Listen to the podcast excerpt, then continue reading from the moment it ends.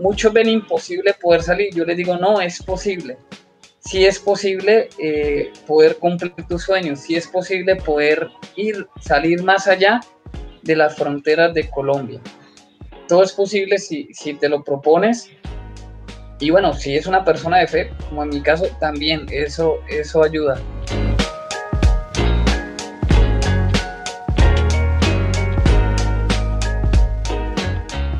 Emprendimiento, negocios, liderazgo e innovación. Bienvenidos al podcast de David Alvarado Muñoz.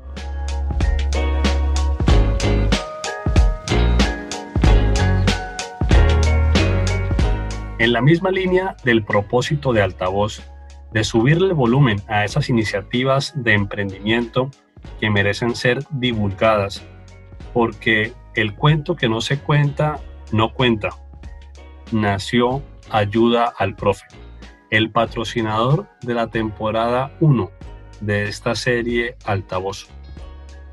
Ayuda al Profe es la plataforma de formación online que apoya a los docentes en su apropiación de herramientas digitales para humanizar las clases en línea que imparten a sus estudiantes y permitir que la educación de calidad continúe, muy a pesar de la pandemia del COVID-19.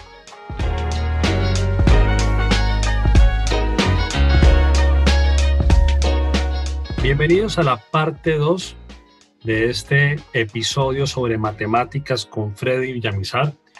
Como vieron, Freddy nos ilustra con varios ejemplos en la parte 1 sobre la aplicación o el uso de las matemáticas de la geometría en campos como la arquitectura, la ingeniería.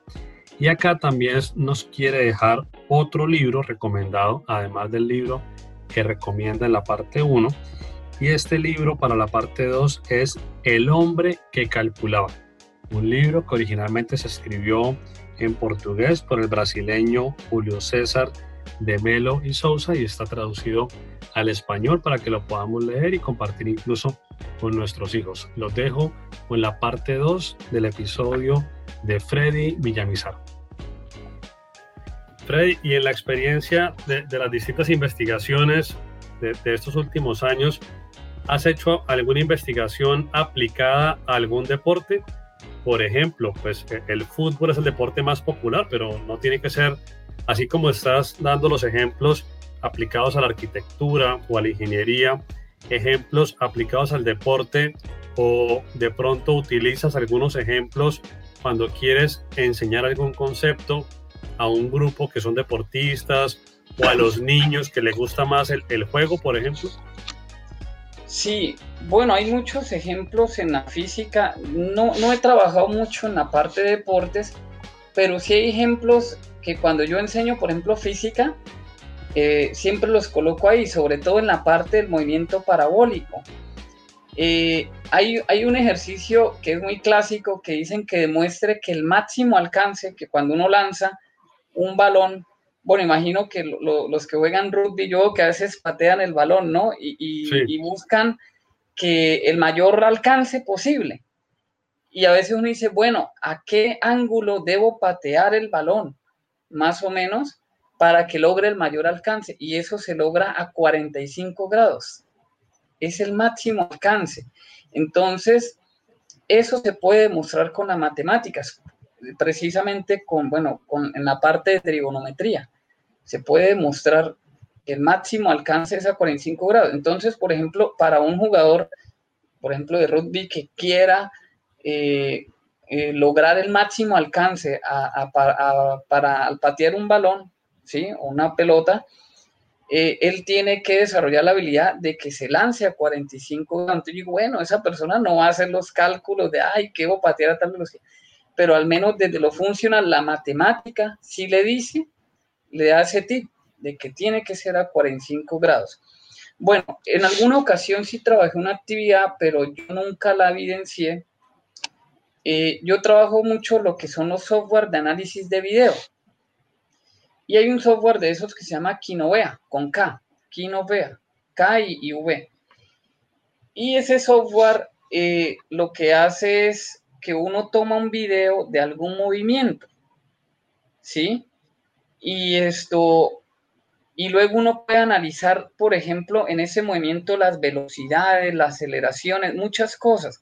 Pero el Kinovea lo utiliza mucho, sobre todo en la parte de los deportistas, los profesores de educación física. ¿Por qué? Porque el Kinovea, cuando uno toma el video de algún deportista, por ejemplo, los, los que van a correr, yo, yo no sé mucho de esto, pero los que compiten en carreras, ellos tienen que flexionar los, los pies a determinado ángulo para poder salir con el mayor impulso. Entonces, muchos, eh, en algunas ocasiones hicimos ese estudio de tomar el video y ver cómo, a qué ángulo se deben flexionar las rodillas para lograr una mayor potencia en la salida.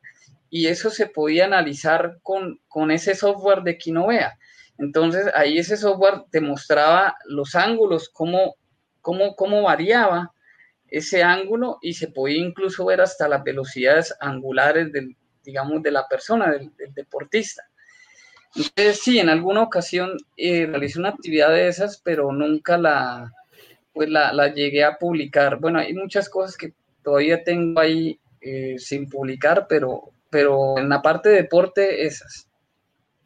Si tú le fueras a, explicar, digamos, a, un grupo de, de, primaria, no bachillerato, un concepto como la hipotenusa, que en este momento no, se me vino a la mente, eh, ¿cómo harías sencillo un ejemplo como este para explicar el concepto? Ay, bueno, es difícil, eh, bueno, y sobre todo en primaria, sobre todo en primaria. Esto, bueno, normalmente, ¿cómo haría para explicar qué es la hipotenusa? Eh, lo haría a través de, una representación gráfica. La hipotenusa, pues siempre es el lado más largo de un triángulo, pero tiene que ser un triángulo rectángulo. Bueno, para un niño de primaria, mmm, tendría que ser un niño de primaria que ya esté como en cuarto o quinto, que ya ellos empiecen a ver las figuras geométricas. Pero fácilmente se lo puedo mostrar, digamos, si ponemos una escalera sobre la pared, ¿sí? Y vemos la escalera de ladito. Entonces, ¿qué vamos a ver? Como una, que se forma una especie, una figura cerrada de tres lados, ¿no? ¿Sí? Entre el piso, la pared y la escalera. Eso es un triángulo rectángulo, porque por lo general el piso con la pared pues forman 90 grados, un, ángulo recto. ¿Sí? Entonces yo le puedo decir, el ladito que forma la escalera, eso es lo que le podemos denominar la hipotenusa, porque es el ladito más largo. Algunos lo conocen como la diagonal, ¿no? Sí. La diagonal. Pero, la diagonal, sí, eh, pero bueno, no todas las diagonales son, son hipotenusas, porque la, el concepto de hipotenusa es el lado más largo, pero es exclusivo de los triángulos rectángulos. Si un triángulo no es rectángulo, no podemos hablar de hipotenusa. ¿Sí?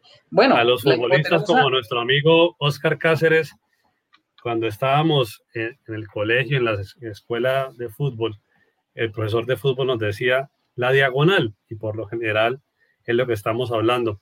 Mira, un, un, ya para ir avanzando y concluyendo, Freddy, ha sido muy importante estos minutos. Yo quiero también conocer un poco de lo que estás viendo hoy, porque estamos en un momento muy particular. Estamos en tiempos de pandemia, estamos en aislamiento y ese ejemplo que nos acabas de dar de la hipotenusa en un salón de clase, que sería muy sencillo hacer con la escalera o incluso con, con una regla, pues ahora el profesor tiene que ser más creativo porque tiene que explicar conceptos, no solamente este, cualquier concepto, a través del video, a través de incluso de notas de voz, a través de otros canales, pero ya no va a estar en, físico, en vivo. Entonces, tú tienes ya, no por la pandemia, sino por tu estudio previo y por el doctorado, has tenido mucha relación con lo que tiene que ver con otras tecnologías, con el tema digital. Eh, hoy en día los padres de familia hemos visto de pronto como un problema eh, el tema de estar estudiando desde la casa y lo digital nos puede dar una muy buena mano ayudándonos a recorrer ese camino. ¿Cómo lo estás viendo en este momento para la enseñanza, tanto de la matemática como en general, con las herramientas digitales? Bueno, es un tema bastante complicado. Eh, las herramientas digitales, bueno, es algo que ya desde hace muchos años, muchos años, por ahí diría que más de 20, ya se han venido incursionando o integrando dentro del currículo, pero es una tarea que no es fácil. Eh, y hoy en día, precisamente ahorita por la pandemia, fue algo que muchos profesores no trabajaban, pero sí o sí les tocó, les tocó. Eh, el año pasado, por ejemplo, o antes decían, no, esto, no vamos a utilizar el celular para la clase, ¿sí? Pero hoy en día la situación nos obligó a ver el celular como una herramienta que te permita generar conocimiento, ya no solo para chatear. Entonces, bueno, ¿cómo, cómo yo veo eso? Yo, yo siempre trato de, de crear actividades donde el estudiante sea activo y que las, y que las tecnologías digitales no sea algo que le haga toda la tarea, ¿sí? Porque hay programas que uno coloca los datos y pone, él te hace toda la, la solución, pero eso no tiene sentido. La idea es diseñar actividades para que el estudiante haga uso de esas herramientas de manera adecuada y le permita explorar los conceptos matemáticos, sí, pero que el estudiante haga, que no sea la herramienta que le haga eh, toda la, la, solución. Entonces, bueno, esto, esto es algo que, que debe ser dosificado. Eh, el incursionar en las herramientas digitales no es algo sencillo. Eh, de hecho, bueno, yo, yo duré muchos años eh, promoviendo actividades con, con muchas herramientas digitales y llegué a conclusiones en que, bueno, claro, de que son útiles, lo son, pero tiene sus dificultades porque esto no es de la noche a la mañana. El integrar los dispositivos digitales en, el aula o para el aprendizaje de algún concepto requiere de algo que le llaman la orquestación instrumental. Es decir, que el estudiante y, y una génesis instrumental, o sea, que el estudiante se pueda familiarizar con esos dispositivos y no solo el estudiante, también el maestro. Entonces es algo que requiere de un tiempo, que requiere de, una maduración. Pero lo, lo, que yo siempre recomiendo es que el profesor tiene que reflexionar y buscar la manera de utilizar esa herramienta para que el estudiante sea activo, no, no para que solo se dedique a ver, porque no tiene sentido, por ejemplo, que yo les coloque un video en YouTube, ¿sí? Pero el estudiante igual va a ser pasivo es como estar en una clase frente a un pizarrón, o sea, solo va a ver, no, la idea es más que un video, que sea algo en que el estudiante pueda realizar acciones. Entonces, ¿yo qué es lo que hago? Por ejemplo, yo para el estudio de la física, la física tiene que ser experimental. Entonces, ¿yo cómo hago para que sea experimental y más ahora en épocas de pandemia? Pues yo utilizo los famosos simuladores. Hay herramientas que pueden simular un experimento perfectamente. ¿Sí? Entonces el estudiante lo puede hacer desde su celular, desde su casa. Y las matemáticas, bueno, ya lo que decíamos, ya el profesor no está ahí y es difícil de ilustrar algo, incluso hasta con sus propias manos o en el tablero. Entonces, hay, hay ciertas herramientas que le facilitan la visualización de los objetos matemáticos.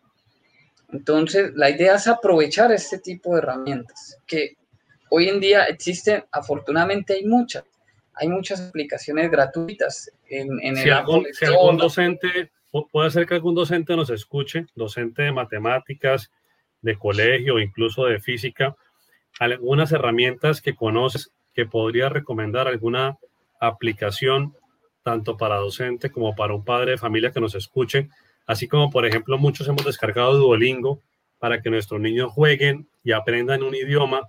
¿Qué sí. aplicaciones que de pronto tengas por ahí como, como de uso frecuente podrías recomendar?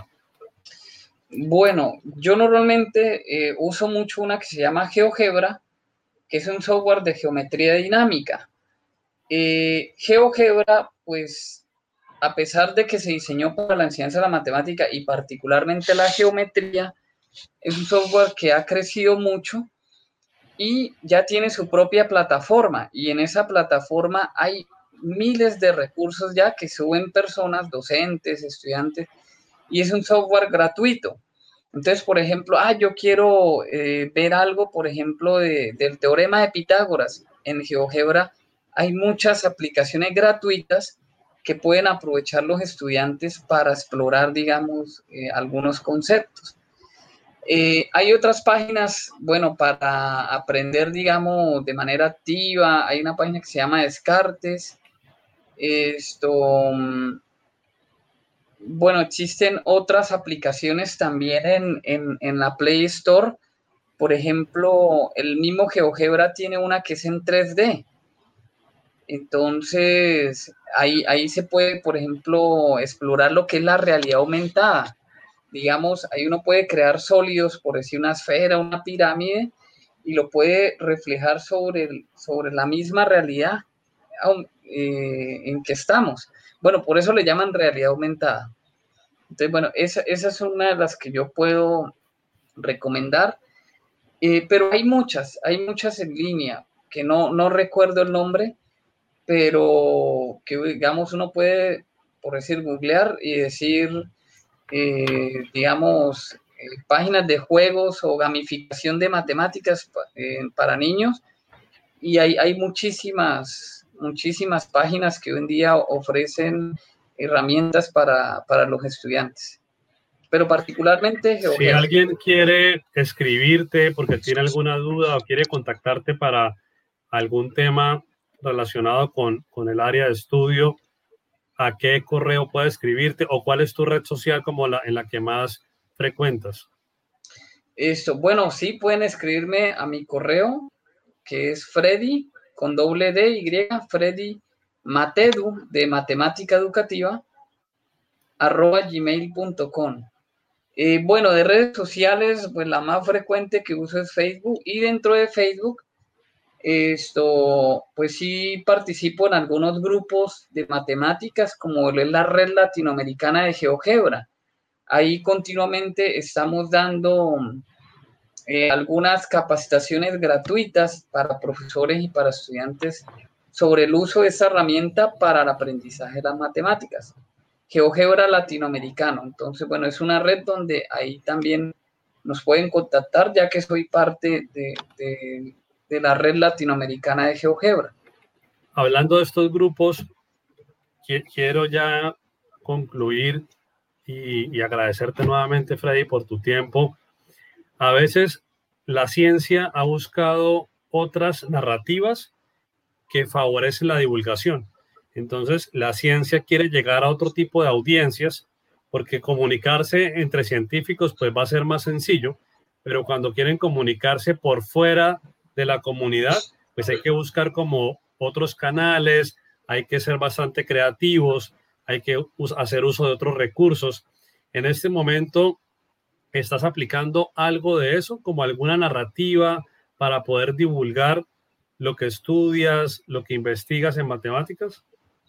Sí, bueno, ahorita eh, en conjunto con investigadores de México, colegas, fue mi asesor, nosotros manejamos lo que es el seminario de enseñanza del cálculo, eh, ciencias y matemáticas en general, y es un espacio donde divulgamos precisamente todos esos conocimientos, digamos, de vanguardia. O sea, ahí discutimos, por ejemplo, propuestas para enseñanza del cálculo. Eh, lo que de pronto sí me, me deja pensando, porque supone que la divulgación pues tiene que ser para todo el mundo, o sea, manejar temas avanzados, pero que todo el mundo los entienda. Entonces, sí me deja pensando en, que sería bueno crear un espacio de divulgación matemática, sobre todo para niños, ¿sí? Eh, para fomentarles como ese amor para matemáticas. Pero sí, yo manejo, digamos, una red de divulgación del conocimiento a través de webinars y a través de estos seminarios que hacemos de manera virtual, que es el seminario en ciencia del cálculo, que lo patrocina o lo realiza el Simvestat allá en Ciudad de México, pero es, es virtual. Perfecto, Freddy. Y para, para concluir, se me ocurre algo. ¿Qué crees que podría pasar en la mente de un niño que de primero de primaria comienza a jugar ajedrez? Te, te toco el tema del ajedrez porque es uno de los deportes que en mi percepción hemos subvalorado. Creo que el potencial del ajedrez es muy grande. No le hemos prestado atención ni en los hogares ni en los colegios. Entonces, en los colegios, el docente de educación física explora distintos, distintas áreas de, de, lo que tiene que ver con la formación en deportes, pero del ajedrez poco. Entonces, ¿qué crees que puede pasar en esa mente de un niño que desde los 7 años, 8 años, comienza a jugar ajedrez cuando este niño ya estamos hablando que pueda tener 10, 11, 12 años? Bueno, esto precisamente, pues yo, yo fui ajedrecista, eh, dejé de practicarlo ya ahorita de grande, pero de niño yo desde los siete años aproximadamente era muy aficionado al ajedrez porque mi papá me, me enseñó. Recordando a, a, como yo, a cuando yo jugaba ajedrez en ese tiempo, decir, bueno, ¿qué pasaba por mi mente? Y más adelante, ahorita me pongo a reflexionar ¿qué, qué, qué ganancias le puede traer eso a un niño? Cuando uno juega ajedrez, uno empieza a generar estrategias. Desde que, desde que mueve el primer peón, siempre uno está buscando la estrategia de poder hacerle jaque, jaque mate al rey contrario, ¿no? Entonces, esto, el niño va aprendiendo a a ser más estratégicos, a buscar estrategias. Y es preciso lo que se hace en la resolución de problemas. La resolución de problemas en matemáticas son estrategias, ¿sí? Que desde el comienzo que uno empieza a resolver un problema, uno empieza a decir, bueno, ¿cuáles son las variables? ¿Qué debo hacer? Eh, ¿De qué manera lo puedo solucionar? Entonces, el ajedrez nos transmite eso mismo, ¿sí? Desde un comienzo, eh, aprender a ser estratégicos. ¿sí? A pensar a ver en las posibilidades de ganar el juego. Eh, ¿Y, a qué me refiero con esas posibilidades? Que uno se dice, bueno, ¿qué pasa si muevo a cara al fil? No, o mejor el caballo. ¿Sí? Y uno empieza a, ver como, como esas posibilidades y a crear estrategias. Entonces, eh, e, es una de las, digamos, de las ganancias de, del ajedrez y que el niño empieza a crear esos esquemas en la mente que se pueden extrapolar también para la resolución de problemas matemáticos, diría yo. Bueno, eh, no es que, digamos, que la ajedrez nos enseña a resolver problemas matemáticos, pero sí a ser estratégicos, porque para resolver un problema matemático hay que, hay que crear estrategias, hay que ser estratégicos. Genial. Y como te digo, muchas gracias, Freddy, por tu tiempo. Ha sido un episodio lleno no solamente de números, sino de mucha sustancia. Creo que aquí está bastante jugoso este tema, esta plática, como dirías en México. ¿Cuál fue esa pregunta? Siempre me despido igual. ¿Cuál fue esa pregunta que no te hice? Pero desde que estuvimos conversando que íbamos a tener este espacio y que, que ibas a participar del podcast, de pronto estabas pensando o consideras que es un tema importante y no tocamos en estos minutos? Bueno, pregunta. Bueno, hay una pregunta que, quizás quería que me realizaras y era sobre cómo, cómo fue que yo llegué a México, o sea, cómo hice, y por qué tomé esa decisión y, cómo llegué a estudiar allá. Eh, ¿Por qué México, no? ¿Y por qué no lo hice aquí en Colombia? esa, bueno, tal vez... Compártenos un poquito sobre eso para cerrar. Bueno, respondiendo un poco a esa pregunta, y me parece importante, eh, es porque muchos, muchas personas eh, sueñan con, con, tener una preparación más allá de sus estudios de, de pregrado. Y a veces, lamentablemente, aquí es muy difícil hacerlo porque es costoso. Estudiar aquí en Colombia es, es a veces casi imposible, sobre todo una maestría o un doctorado. Entonces, eh, yo decidí irme a México precisamente por eso. En mis sueños de querer ser doctor, yo sabía que acá en Colombia era muy difícil porque un doctorado está por barato en 100 millones o hasta más, 400 millones.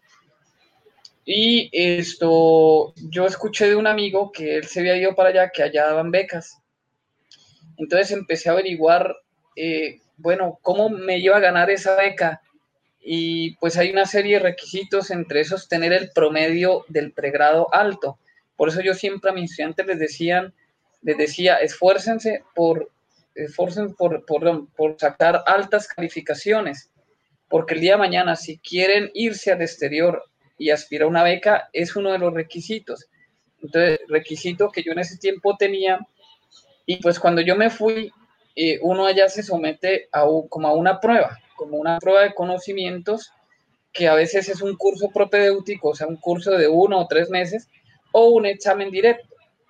Entonces, así fue como, como yo me fui, me arriesgué sin tener la beca ganada, pero yo dije, me la voy a ganar.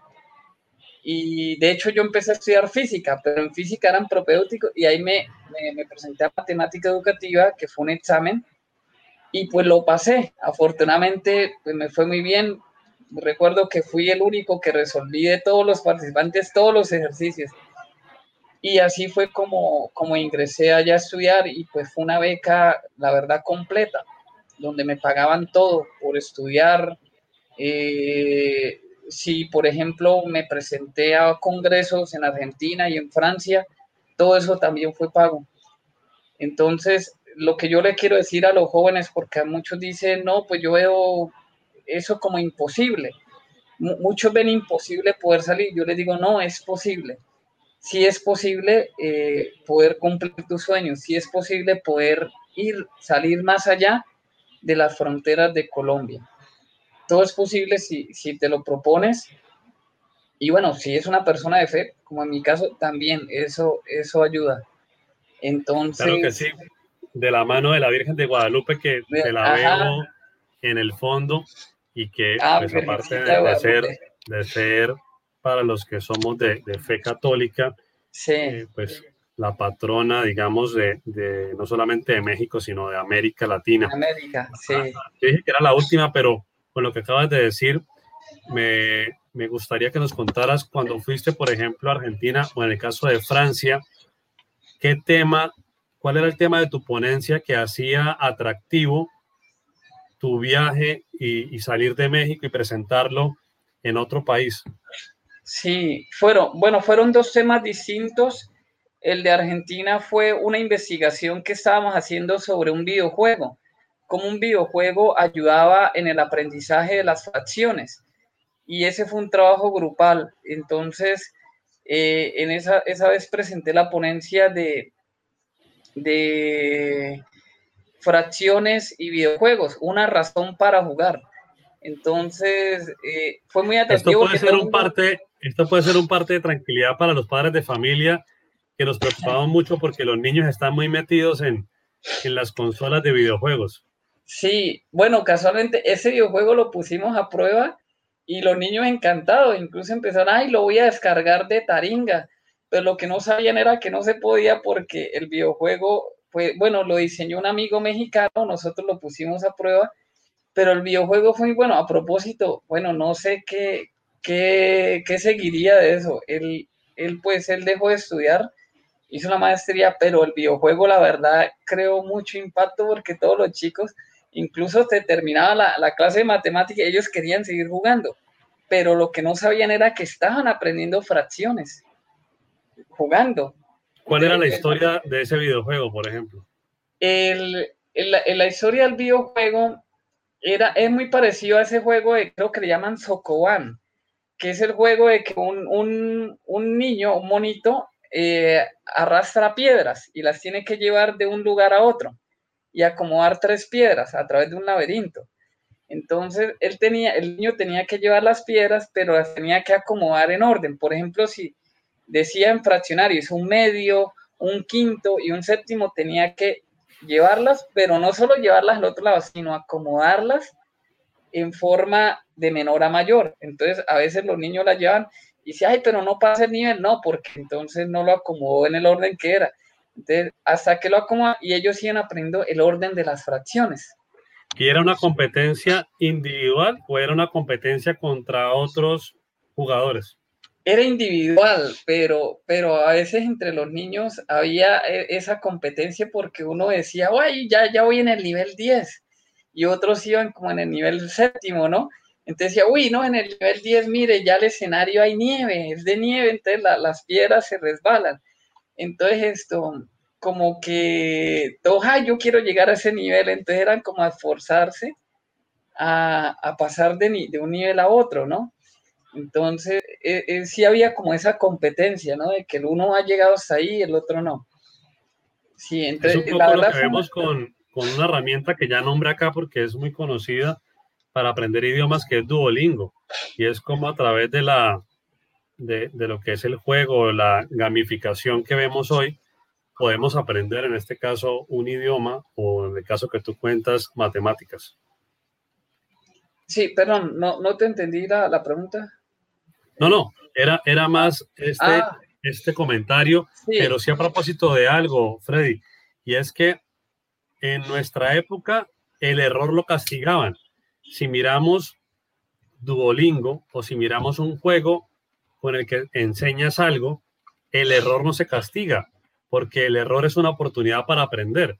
Y creo que esta forma de ver las cosas cambia la forma en que aprendemos. Si castigamos el error o no castigamos el error.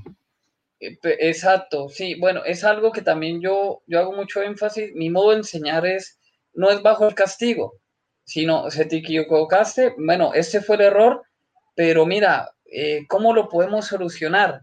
Entonces, brindarle alternativas para que él llegue a la solución, porque la idea no es castigarlo del error, ni tampoco premiar a veces, porque, porque esto, si no caemos en lo que es el conductismo. El conductismo es precisamente premio castigo. Ajá, premio castigo. Entonces, a veces acostumbramos al estudiante y de hecho, bueno, cuando yo llegué a dar clase en la universidad en los primeros semestres, eh, a veces yo hacía una actividad y, profe, ¿y cuánto nos va a dar de calificación por eso? Yo, yo no, pues la idea es, ¿qué aprendiste, no? Entonces ellos están acostumbrados como que no, me tiene que dar calificación. La hamburguesa ese premio castigo. al comienzo es duro luchar, eh, tratar de romper ese esquema es difícil porque ya están como acostumbrados a eso.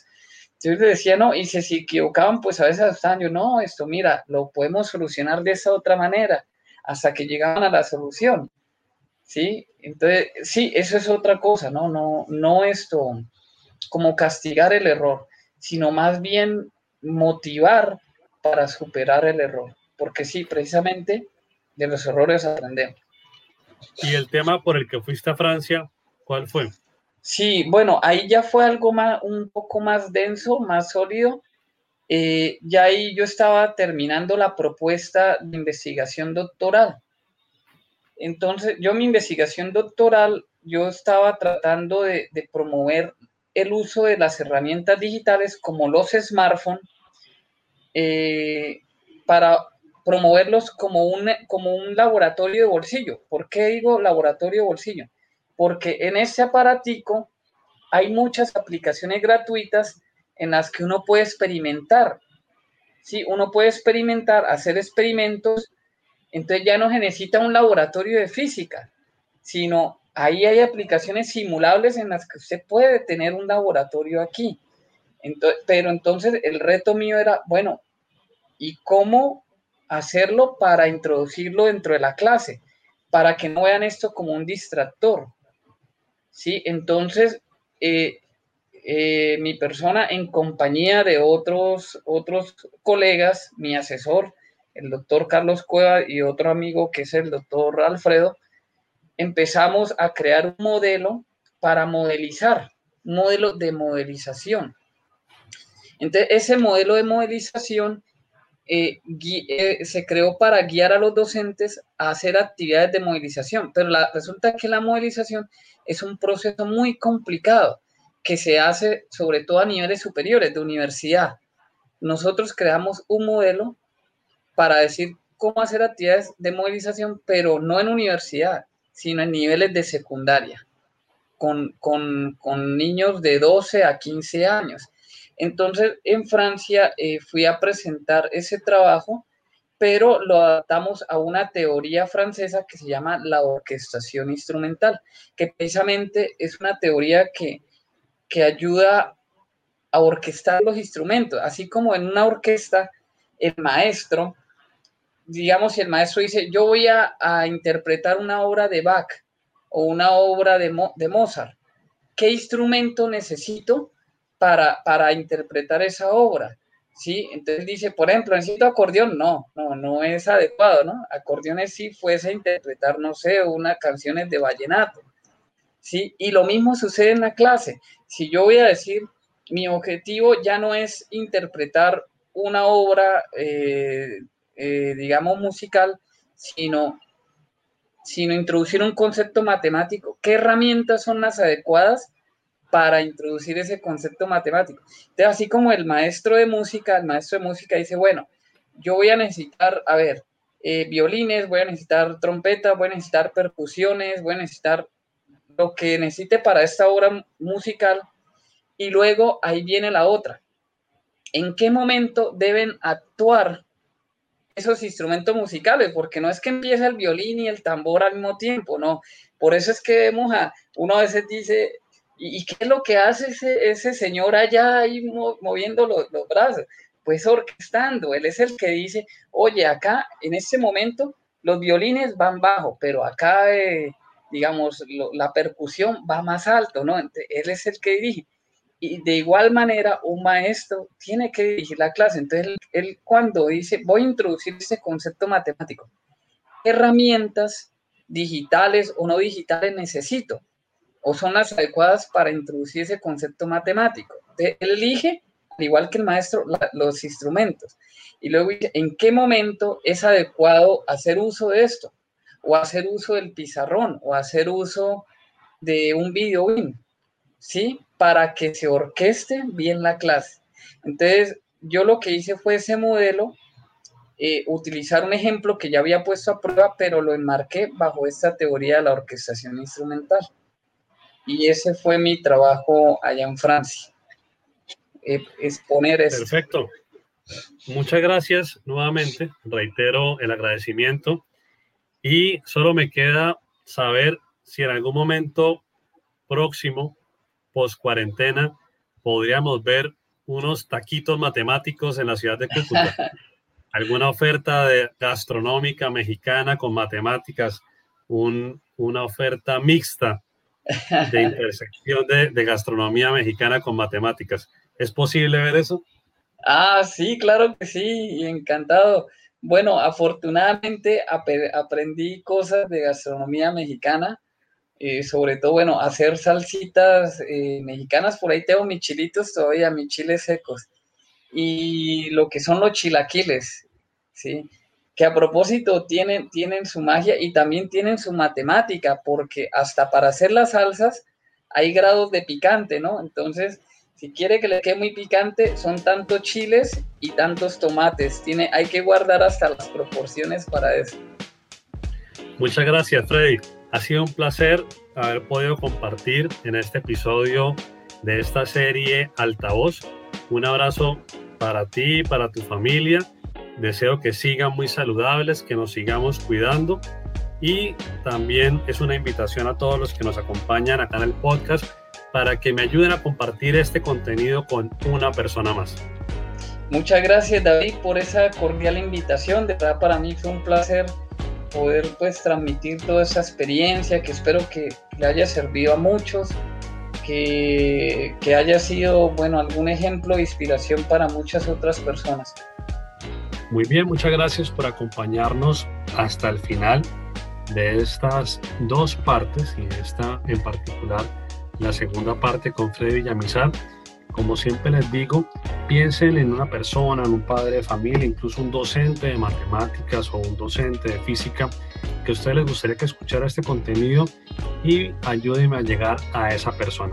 Muchas gracias por su tiempo, gracias también por compartir, lo pueden compartir a través del WhatsApp y regístrense por favor si aún no lo han hecho, que es de bastante ayuda e importancia para mí, a mi boletín dominical, donde estoy compartiendo domingo a domingo las novedades del podcast. Lo pueden encontrar en el sitio web davidalvaradomu.com. Un gran abrazo desde la ciudad de Cúcuta y a seguirnos cuidando un día a la vez.